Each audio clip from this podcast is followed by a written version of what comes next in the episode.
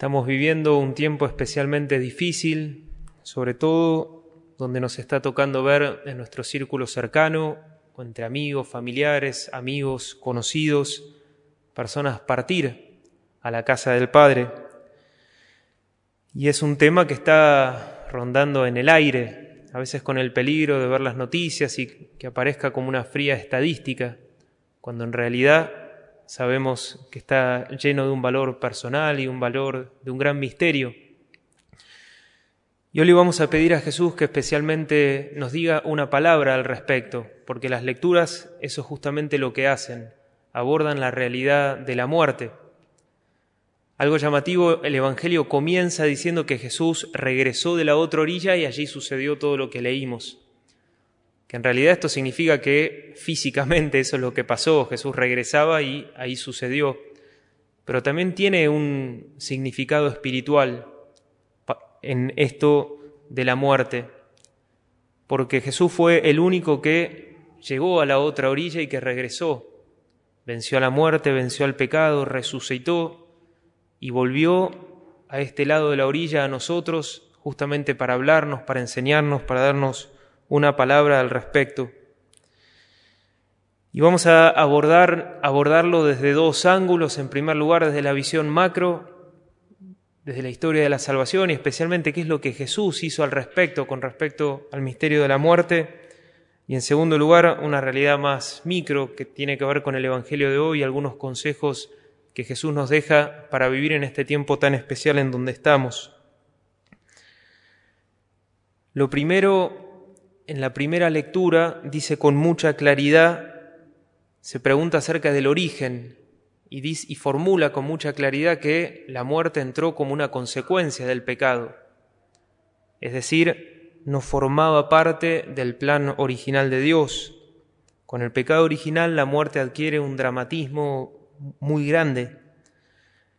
Antes del pecado original, si hubiese habido algo parecido a la muerte, hubiese sido desde una vida llena de la presencia de Dios a una vida definitiva también cargada y llena de la presencia de Dios, quizás aún todavía más plena.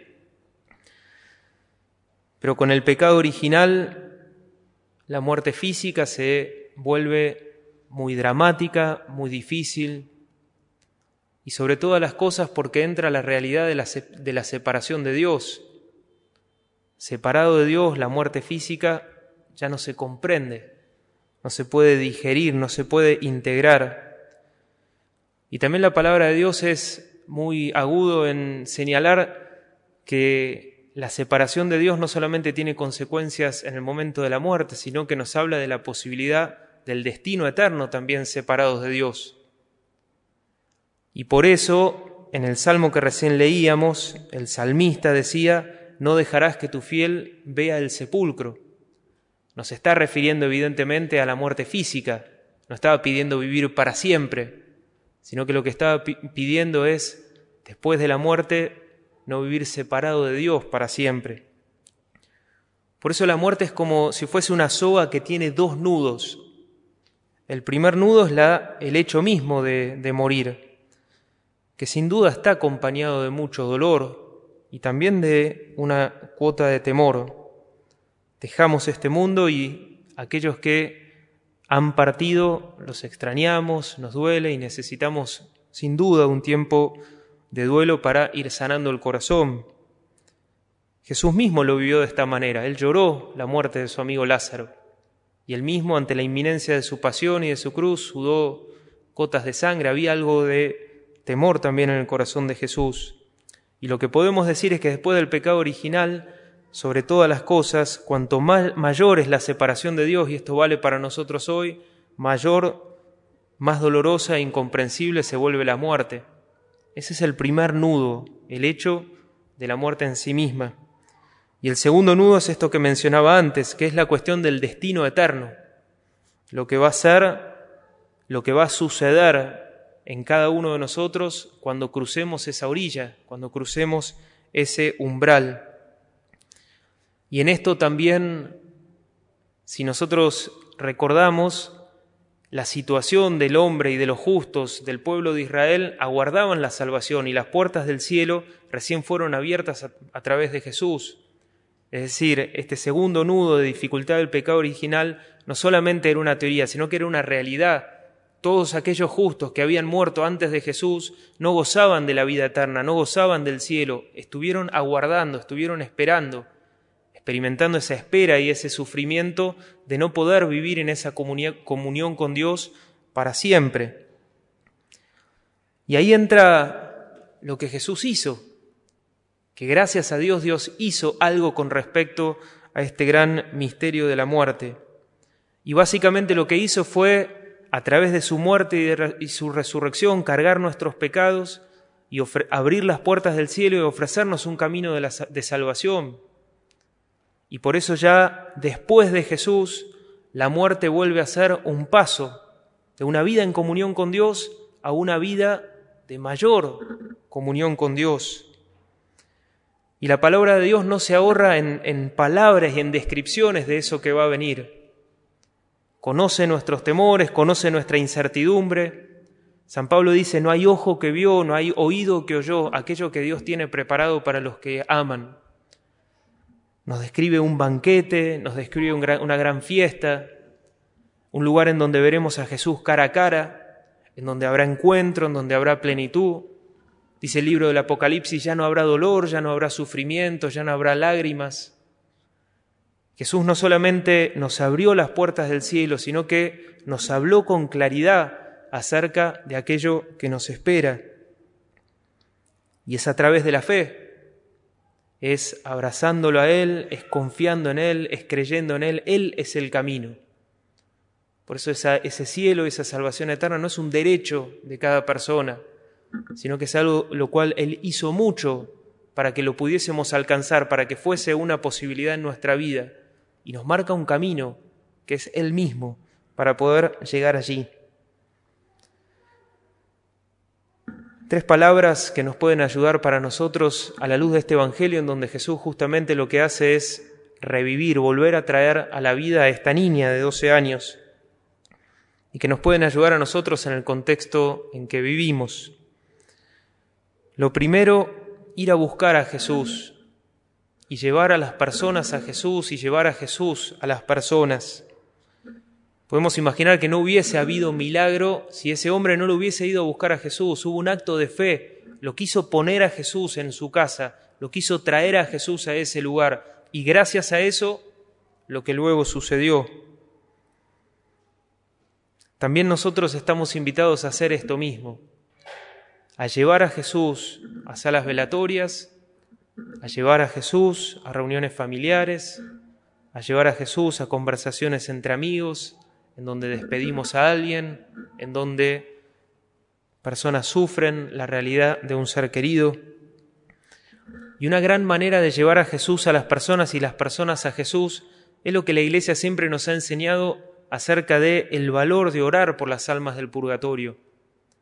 Hay personas, seres queridos nuestros y personas que no conocemos que están necesitados de purificación y que necesitan en concreto de nuestra oración para poder entrar en el reino celestial. Un día el cura de Ars, San Juan María Vianney, les estaba hablando en su parroquia acerca de testimonio y el ejemplo de un sacerdote amigo suyo que había tenido ese infortunio de perder un amigo muy cercano. Entonces el cura de Ars les contaba esto a sus feligreses. Le dijo, primero el sacerdote oró mucho por el descanso del alma de su amigo. Un día Dios le dio a conocer que su amigo estaba en el purgatorio y sufría terriblemente. El santo sacerdote pensó que no podría hacer nada mejor por su amigo fallecido que ofrecer por él el santo sacrificio de la misa. A la hora de la consagración tomó la hostia y dijo, Padre Santo y Eterno, hagamos un trato Hizo un trato con Dios. Tú tienes en tus manos el alma de mi amigo que está en el purgatorio, y yo tengo en las mías el cuerpo de tu Hijo. Pues bien, Padre bueno y misericordioso, libera a mi amigo y yo te ofrezco a tu Hijo con todos los méritos de su pasión y su muerte. La petición fue escuchada.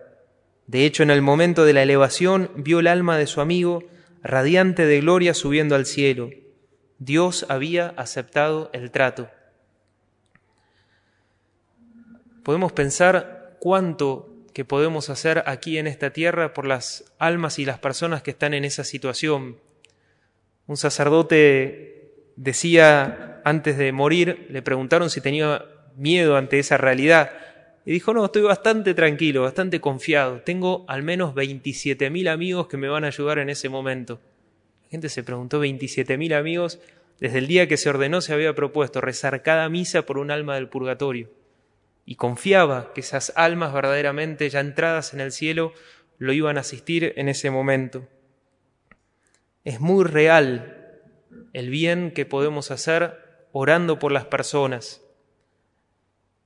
Casi que el mayor bien que podemos hacer nosotros los cristianos en este momento es poner fe en esos ambientes y sobre todo elevar nuestras oraciones, pedir, pedir misas, orar en los velatorios, orar rosarios, llevar a las personas a que oren en el medio del sufrimiento.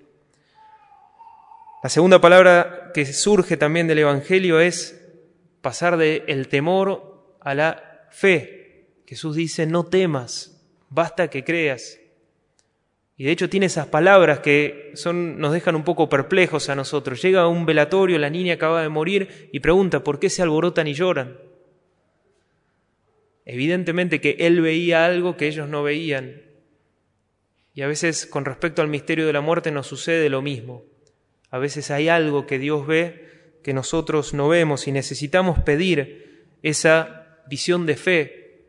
Visión de fe sobre todas las cosas de la certeza de lo que vendrá la certeza de que las palabras de Jesús son verdaderas, que lo que Él vino y nos dijo y nos habló acerca de la realidad del cielo, hasta las palabras se quedarán cortas cuando podamos experimentar la realidad que eso tiene. Un ejemplo que siempre me dejó también un poco perplejo, pero siempre me llamó mucho la atención, de San Felipe Neri, cuentan que un día había un niño que había caído de un balcón y lo llamaron, era un hombre santo para que orara por él. Oró y el niño volvió a la vida. Dicen que habían pasado unos momentos, agradeció a Dios, lo saludó al sacerdote, lo saludó a Felipe y al tiempito le pidió, Padre, a mí me gustaría volver a ese lugar. Y así fue. A los poquitos días nomás falleció y entró en esa gloria para siempre si nosotros pudiésemos ver aquello que es, cuánto cambiaría también nuestro modo de abordar, de enfrentar y de pensar y de mirar la vida y también aquel paso que atraviesan aquellos que parten a la vida eterna. Santa Teresita el Niño Jesús cuando tenía cinco años le decía a sus papás, papá, mamá, qué ganas que se mueran. Teresita, explícate un poquito más, ¿a qué te referís? Así pueden entrar en la gloria. Una visión de fe acerca de aquello que va a venir. Y por último, esas palabras de Jesús. Dice que la tomó de la mano y le dijo, niña, yo te lo ordeno, levántate. Y ayuda mucho pensar que va a llegar el día donde cada uno de nosotros, Dios quiera, que experimentemos esa misma escena y esa misma realidad Jesús nos va a tomar de la mano y va a pronunciar esas mismas palabras sobre cada uno de nosotros. Levántate a la vida eterna, a la gloria prometida, aquel lugar en donde tengo preparada esa habitación. Y todo lo que tenemos que hacer acá en esta vida es determinarnos a eso. Y todo lo que en esta vida nos impide y nos dificulte y nos separe de Dios y nos separe de ese destino eterno, gentilmente dejarlo de lado y abrazar con muchísima fuerza. Es decir, que nuestra visión acerca de lo que hay después de esta vida condiga y esté en armonía lo más cercana posible con el modo en que vivimos. De hecho, cuando uno ora, por ejemplo, con las almas del purgatorio, ellas se están purificando y necesitan de nuestra oración. Y uno en esos momentos puede pensar, yo todavía estoy a tiempo, estoy todavía a tiempo de experimentar esa purificación en vida. Este es el tiempo para amar, este es el tiempo para entregar la vida, este es el tiempo para servir, este es el tiempo para hacer la diferencia, este es el tiempo para entregar y amar a Dios y a los demás plenamente. Este es el tiempo. Por eso la realidad de esas palabras de Jesús nos iluminan enormemente en nuestro camino hacia allá. En esta misa vamos a pedirle muy especialmente a Jesús y vamos a presentar a todas las personas que han fallecido, seres queridos, personas que hoy nos duele, que no estén, las vamos a presentar al Señor y también vamos a presentar nuestra alma a Jesús, nos vamos a poner delante de Él. Y vamos a pedirle que sobre ellos y también sobre cada uno de nosotros en su momento, cuando Él nos llame, Él pueda pronunciar esas palabras y ese mismo gesto. Que algún día Jesús a cada uno de nosotros nos tome de la mano y nos repita esas palabras. Levántate,